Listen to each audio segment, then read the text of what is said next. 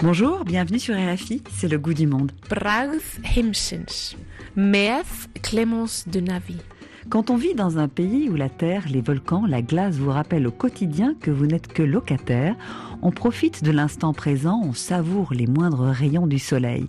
Les hommes, les femmes qui habitent cette terre sont philosophes, forcément. Leur mantra tout finira bien par s'arranger. C'est plus qu'une croyance en Islande, c'est une manière d'être au monde. Bonjour Nina Björk Jansdottir. Bonjour Etta Magnus. Vous avez écrit le livre Vivre l'Islande, paru aux éditions Gallimard. Vous êtes amis d'enfance. J'aimerais que l'une et l'autre, vous nous emmeniez chez vous, à Reykjavik, ou bien où vous voulez, que vous nous racontiez où nous sommes, quelle est la luminosité, quelle est la température, qu'est-ce qu'on mange. Nina? Alors pour moi, il y a beaucoup de sensations qui euh, veulent dire l'Islande. Je vais prendre euh, l'été. C'est tard le soir. Disons, c'est minuit. Donc il y a toujours beaucoup de lumière parce que le soleil ne se couche pas. Il fait très très beau et je suis sur un champ de lave. Il y a une mousse qui couvre cette champ de lave parce que c'est un champ de lave ancien. Et comme le soleil réchauffe la mousse, euh, la mousse elle est très douce et elle est très chaude et je suis allongée sur cette euh, mousse et c'est très très doux, c'est vraiment le lit le plus confortable au monde. Et j'entends les oiseaux tout autour de moi faire leur nid, chanter dans la nuit. Et qu'est-ce que vous mangez? Parce que vous avez dû apporter quelque chose à manger, peut-être, même s'il est minuit, mais bon. Je mange le poisson salé. Le poisson sec, donc c'est une manière de conserver le poisson qu'on le fait pendre et puis il, sèche dans le vent. Euh, il est salé et c'est vraiment très très bon. C'est c'est un peu comme les chips ou un truc qu'on mange euh, comme ça. Euh, c'est facile à porter pour les randonnées, etc. Et donc le poisson salé avec le beurre dessus, c'est délicieux. Un peu de pain peut-être avec ou pas du tout? Non, non, c'est comme le pain en fait. C'était utilisé comme pain avant parce qu'on n'avait pas de farine ou on utilisait le seigle, mais euh, donc on utilisait souvent ce poisson salé comme base, comme le pain. Et Je crois que moi je suis dans un bain très très chaud c'est l'hiver. Il fait très froid dehors avec le vent et la neige. Je suis dans une piscine à Reykjavik et je viens de passer des, douches chaudes et je viens de courir très très vite pour aller plus vite possible dans le jacuzzi qu'on trouve partout dans les piscines en Islande. Et je viens de rentrer dedans et j'ai cette sensation de juste être ah, tout le corps euh, totalement relax, avec la neige qui tombe sur ma tête, mais le corps euh, très très chaud. Et euh, je suis là avec toutes mes copines, on rigole, on parle entre nous, on parle avec tout le monde là, parce que c'est souvent comme le pub en Angleterre, les bains chauds en, Islande. Et on, reste là, on discute. Et euh, après, souvent les Islandais prennent le hot dog. Le hot dog islandais, c'est presque le plat national islandais. Il n'y a rien mieux qu'un bon hot dog après la piscine. Il y a aussi des gens qui prennent la glace après la piscine. Ça, c'est, moi, je préfère le hot dog, mais il glace ou hot dog. Ça, c'est quelque chose qu'on mange. La particularité de ce hot dog, c'est un pain blanc qui referme une saucisse faite de quoi? C'est une saucisse d'agneau. Alors ça, c'est peut-être la, spécialité de l'Islandais, c'est cette saucisse d'agneau. Je crois que le hot dog est venu en Islande avec les Américains qui ont venu au, Deuxième Guerre mondiale. Et c'est après ça qu'on a, on a vraiment commencé à manger, manger des hot dogs un peu américains. Mais on fait euh, façon islandaise. Il y a des sauces qu'on utilise. On met de remoulade, du ketchup. Et on met aussi des oignons. Des oignons frits, ou alors des oignons Oui, exactement. Alors, il faut mettre tout ça sur le, hot dog. Parce qu'après la piscine, on a toujours très très faim. Il s'appelle comment? Il s'appelle hot dog aussi ou En islandais, ça s'appelle pulsa. Et il faut demander le pulsa med et ça veut dire le, hot dog avec tout. Toutes les sauces et tous les condiments. La totale, comme on dit en français. Vous avez écrit un livre donc qui s'appelle Vivre l'Islande. Rien que ça. Quelle part la cuisine et la nourriture, même dans la production de nourriture, en Islande, dans votre vie, dans vos souvenirs par exemple? Est-ce qu'on vous avait appris, vous, à cuisiner enfant? Oui, je pense que comme partout dans le monde, c'est quelque chose de très important. C'est une convivialité. Souvent, donc, il y avait ma grand-mère qui était vraiment présente dans ma jeunesse, donc euh, j'ai souvent regardé elle faire la cuisine et j'ai participé, par exemple, euh, toujours à l'automne, on faisait des boudins avec le ventre d'agneau. C'est un peu comme le haggis en Écosse. donc c'est fait à partir de donc la graisse, le sang, tous les tripes, etc. qu'on a haché. Donc j'ai participé à ça comme enfant. J'étais là dans la cuisine, j'ai cousé les ventres pour les fermer pour l'hiver, pour garder pour l'hiver. Mais pour moi, c'est peut-être, euh, si on parle qu'est-ce qui est typique, euh, comment est-ce que j'associe la nourriture, je pense que souvent le dimanche à midi, c'était l'agneau parce que l'agneau, c'est vraiment le plat national, c'est l'animal qui nous a tenu la vie, pendant les siècles. C'est un pays qui était très très pauvre pendant les siècles. C'est vraiment l'animal qui nous a, on a survécu grâce à l'agneau, on peut dire. Donc euh, l'agneau dans le four avec une sauce brune, avec les pommes de terre caramélisées sur la poêle, avec les choux rouges, euh, avec des petits pois. Et ça, c'était vraiment euh, donc ma grand-mère qui faisait ça. Puis on était assis avec tous ses frères, donc euh, avec la grande famille, manger ça tous les dimanches euh, midi dans ma jeunesse. La cuisine, est-ce qu'elle est très présente en fait dans la vie en Islande quand on grandit, quand on est jeune? Est-ce qu'elle marque aussi des saisons? Est-ce qu'elle marque des temps? Oui, c'est clair qu'en Islande, il y a des plats traditionnels qu'on mange vraiment, par exemple à Noël, Um, tout le monde mange deux, trois plats différents qui sont vraiment les plats traditionnels de Noël. Alors, il y a vraiment des plats qui un peu liés à, des différentes euh, festivités. Alors, peut-être, on peut parler de, qu'est-ce qu'on mange à, Noël. C'est en fait, c'est similaire que ça que Nina l'a, expliqué. Je crois que les plats qu'on mange, par exemple, en Noël, sont influencés par euh, par la Scandinavie, par le Danemark. On mange, par exemple, le porc fumé avec les pommes de terre caramélisées, avec les, le chou rouge, avec les, petits pois. Mais on mange aussi le, comment s'appelle en français, le ptarmigan? La pelleterie de neige. Donc ça, c'était ce qu'on mangeait le 24 décembre dans ma jeunesse. Mm. Maintenant, on peut chasser moins parce que donc c'est une espèce qui peut-être il y en a moins, moins qu'avant. Donc pour bien garder qu'on ne prend pas trop, c'est uniquement pour la consommation personnelle pour les chasseurs. Donc on ne peut pas l'acheter dans les supermarchés. Il y a des quotas. Donc cette perdrix de neige le 24. Et une autre chose qu'on mange beaucoup, c'est de l'agneau fumé. Et euh, ça, c'est vraiment le typique agneau islandais, ça c'est l'agneau fumé. Et comme Nina a dit, à l'époque en Islande, on était très très pauvres. Et pour vraiment conserver euh, la viande, on a, on a beaucoup fumé. Parce que même si l'Islande est totalement entourée de, de mer, on n'avait pas assez de bois pour faire la selle. C'est un peu ironique. Mais on n'avait pas de sel pour conserver les choses, alors on a fumé. Alors l'agneau fumé, ça c'est quelque chose que beaucoup, beaucoup d'Islandais mangent euh, à, Noël, mais on mange un peu tout le temps parce qu'on aime bien, mais ça c'est typiquement quelque chose qu'on mange le 25. Le 24, ça c'est le soirée de Noël, mais le 25, le, jour de Noël, on mange cet euh, agneau euh, salé avec les pommes de terre, avec une sauce béchamel et des petits pois avec aussi. On mange aussi quelque chose qui est assez spécial en Islande pour Noël. C'est comme des galettes. Ils sont similaires des galettes qu'on trouve en Europe pour, euh, pour le carnaval. Ils sont blancs, ils sont sucrés ici en, Europe. En Islande, on mange pas sucré. Et ils sont décorés. Et c'est quelque chose que les Islandais font avant Noël, toute la famille. On coupe. Comme des sculptures de dessin sur la pâte. Presque comme les, les dessins sur la pâte. Après, c'est frit. Et on peut utiliser comme décoration, mais on mange aussi avec cet euh, agneau euh, salé. Historiquement, c'était un pays pauvre qui est très très proche de la nature. Est-ce qu'il y a des traditions comme ça où on se met ensemble pour faire des bocaux dans la culture islandaise?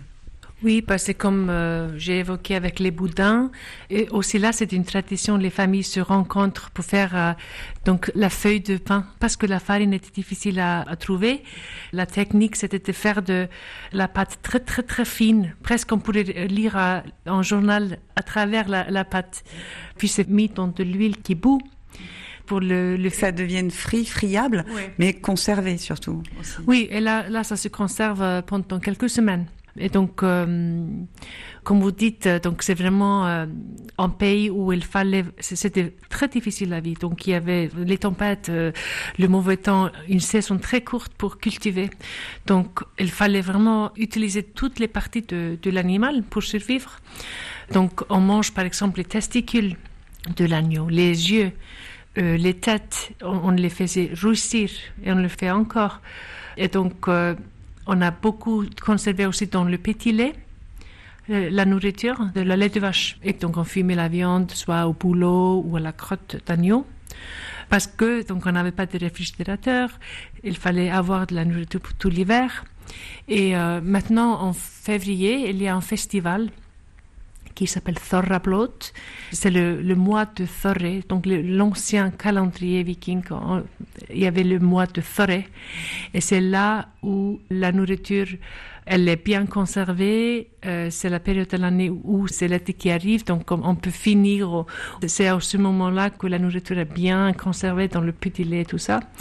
Donc on fait des festivals toujours euh, aujourd'hui euh, qu'on mange tout ça. Donc les testicules fermentés dans le, petit lait. Il y a aussi le requin fermenté. Et donc là, les gens, euh, ouais, c'est difficile peut-être pour les gens de s'imaginer. C'est vraiment, je peux vous expliquer, c'est une technique. Donc euh, le requin, il n'a pas d'organe pour faire pipi. Donc euh, l'urine passe à travers la peau par osmosis. Et donc il faut couper le requin dans des morceaux qui sont peut-être donc la taille est un peu comme un pain et puis on le fait pendre dans une maison bien aérée donc c'est c'est vraiment comme un hangar un truc comme ça donc il y a des trous dans le bois euh, donc il y a le vent qui va à travers comme ça c'est séché par le vent et donc euh, l'urine ou l'ammoniac euh, goûte de ces morceaux. Donc ça part. S'extrait en fait au cours du séchage. Ça sort de la viande. Et puis on le coupe dans des dés et puis on les mange avec de l'alcool très très très fort, donc de l'aquavit en fait, pour que ça descend en fait. Plutôt fort alors, d'accord. Le goût du monde, RFI.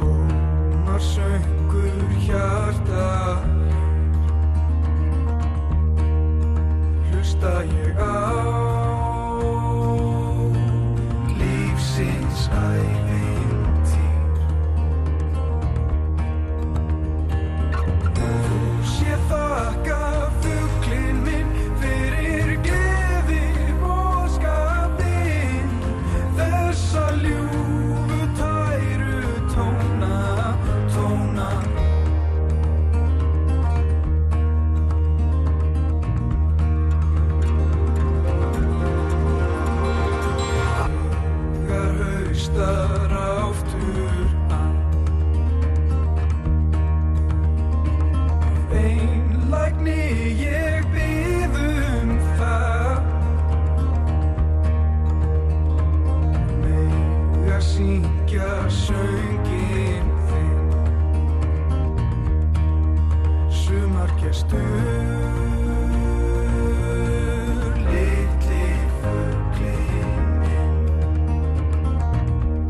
Gastour de Asgir, merci d'écouter RFI. C'est le goût du monde dans la neige aujourd'hui, la neige de l'hiver islandais, avec les autrices de Vivre l'Islande, parce que ce pays se vit intensément, Etta Magnus et Nina Björkjansdottir. L'Islande, philosophe, on le voit depuis le début de cette émission, il a fallu faire avec les éléments pendant des siècles et le peu de ressources disponibles, des réserves également pour les mois les plus rudes. Est-ce que vous, Etta, vous aussi, vous avez des souvenirs de réunions de famille comme ça pour préparer des stocks? Oui, c'était vraiment quelque chose que mes grands-parents, euh, ils ont aussi fait, les, les boudins de sang, on dit en, islandais. Moi, avec ma grand-mère, c'était plutôt les gâteaux. Elle faisait les gâteaux énormes pour toute la famille. Elle était la spécialiste des gâteaux dans la grande famille.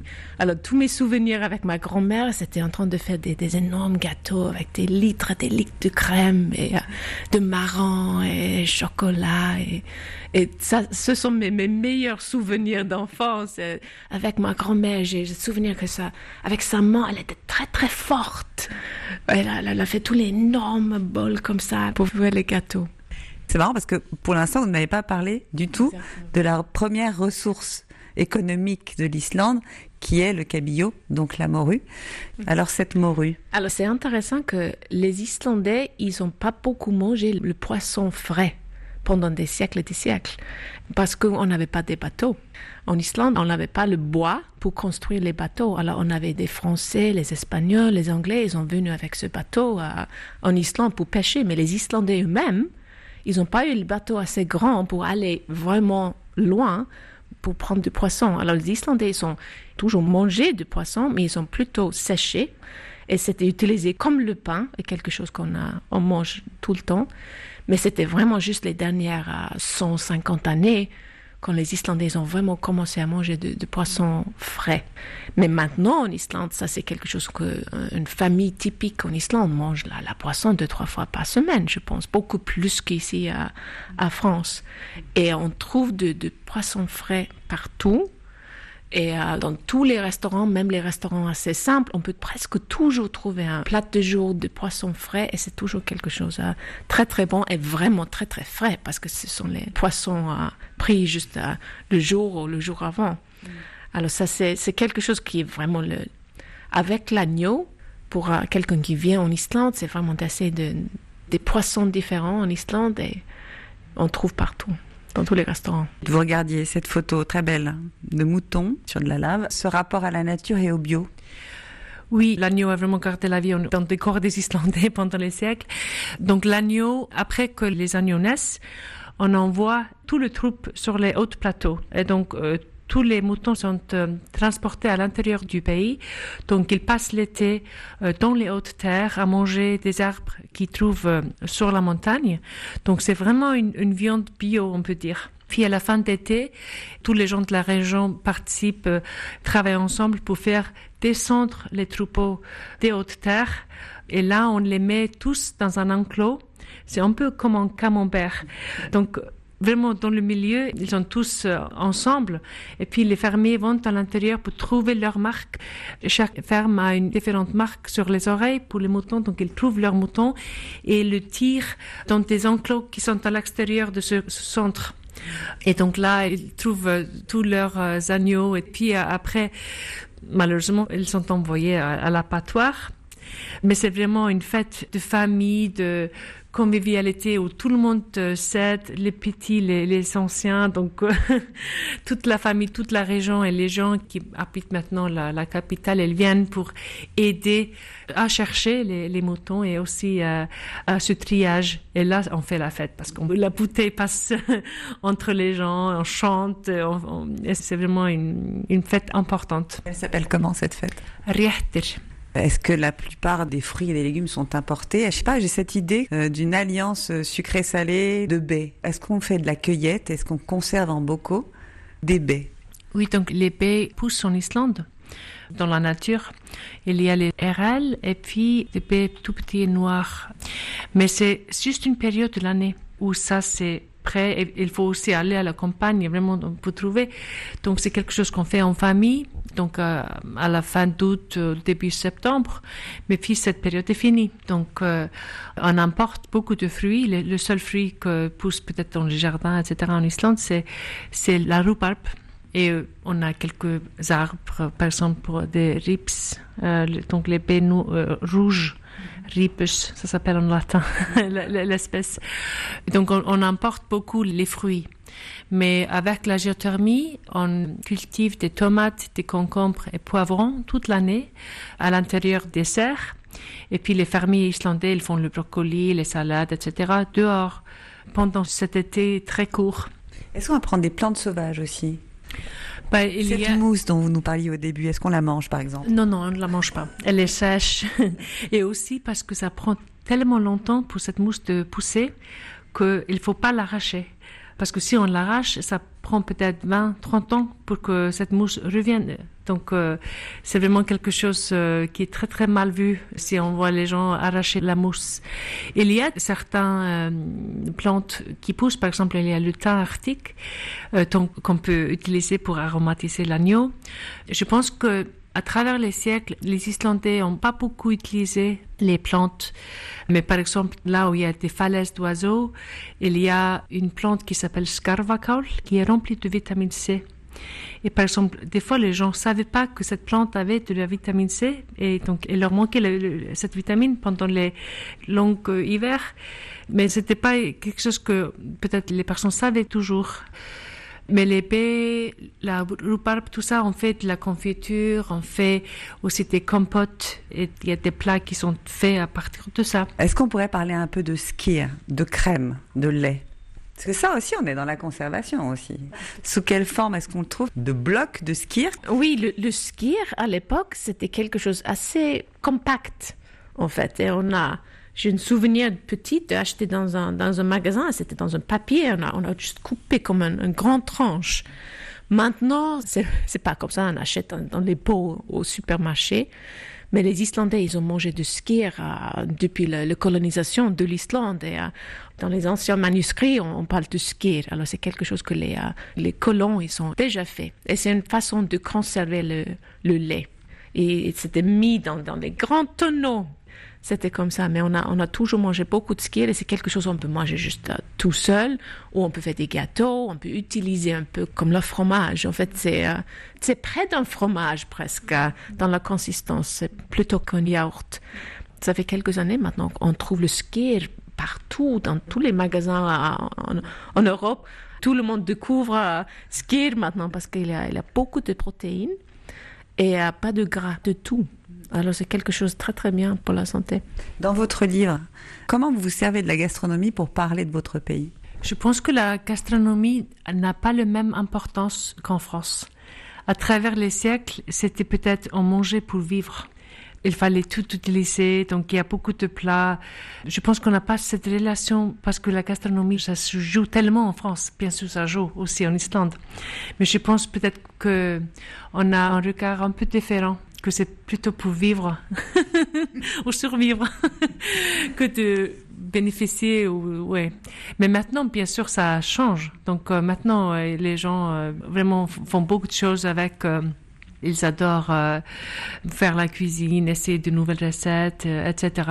Mais peut-être pendant les siècles qu'on était très très pauvres et beaucoup de gens euh, peut-être avaient faim. Je pense aussi que la nourriture n'était pas très diversifiée parce qu'on avait donc les pommes de terre sont arrivées, je sais pas, 17e, 18e siècle. On avait donc le poisson, mais pas comme on n'avait pas le sel, on n'avait pas les pâteaux, on était trop pauvres. Donc toute la nourriture était presque autour de l'animal. Donc c'était fait à partir des vaches, de l'agneau. Il y avait un peu de chèvres, mais très peu. Donc euh, la race des chèvres islandaises a presque disparu, mais donc maintenant on a sauvegardé. Mais c'est parce que les gens se sont mis ensemble pour sauver vraiment donc, c'était pas très diversifié, je pense. Par exemple, on lit dans les anciens livres, etc., que les gens parlent de, du repas de Noël, donc de l'agneau fumé, donc, euh, qui avait hâte à, savourer à Noël. Est-ce qu'on va se servir de la géothermie comme source d'énergie et de cuisson? Oui, en fait, la géothermie, on a utilisé à travers les siècles. Donc là, les gens qui avaient accès aux sources chaudes, ils pouvaient utiliser pour, par exemple, euh, faire bouillir les œufs comme là on avait de l'eau bouillante, mais aussi ça c'est quelque chose qui se fait dans certains endroits qu'on peut utiliser la géothermie pour faire du pain. Donc c'est le pain de seigle qui est le pain traditionnel. Et donc là on le met la pâte dans des bocaux ou dans les cartons de lait par exemple et puis on le enterre, par exemple, dans les îles Westman, où il y avait une éruption en, 1973, il y a 50 ans. Si on fait un trou dans la terre, on creuse, on enlève un peu de, de gravier, et puis on met la boîte là-dedans. On attend deux jours, et puis on va chercher la boîte. Et donc là, le pain a été cuit par la terre, en fait, par euh, la géothermie. Mais la nourriture, c'était vraiment difficile la vie. Et par exemple, on a une euh, tradition le 23 décembre, donc le jour avant Noël. C'est l'arrêt et c'est un peu similaire du requin fermenté. C'est un peu le même euh, principe. Donc c'est l'arrêt, on les coupe les ailes, on les coupe des morceaux et puis c'est enterré. C'est une fabrication qui prend un peu de temps. Et à l'époque, on mangeait ça pour que le changement de ce qu'on mangeait à Noël était le plus large. Donc on mangeait quelque chose de vraiment pas bon le 23 pour que le repas du 24 serait encore mieux. Donc euh, maintenant, euh, les gens ont su faire des choses avec ça, de faire des différentes recettes, euh, donc de vraiment essayer d'améliorer. Mais là, c'est vraiment aussi ce très très fort goût il y a beaucoup de familles qui adorent, qui veulent toujours avoir leur raie bien fermenté, donc ça vient de là, parce qu'en fait, c'était pas une richesse. Justement, c'est aussi à l'image de votre culture. Savoir d'où on vient, savoir ce qui était et ce qu'on a aujourd'hui. Et du coup, profiter. J'aime bien cette idée de on va de meilleur en meilleur en goût au, gré de, de, cette frontière entre l'année qui se termine et l'année qui commence.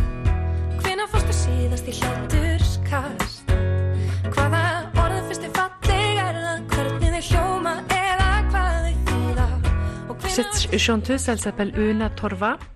Et c'est quelqu'un qui est très célèbre maintenant, une jeune femme qui a beaucoup de talent.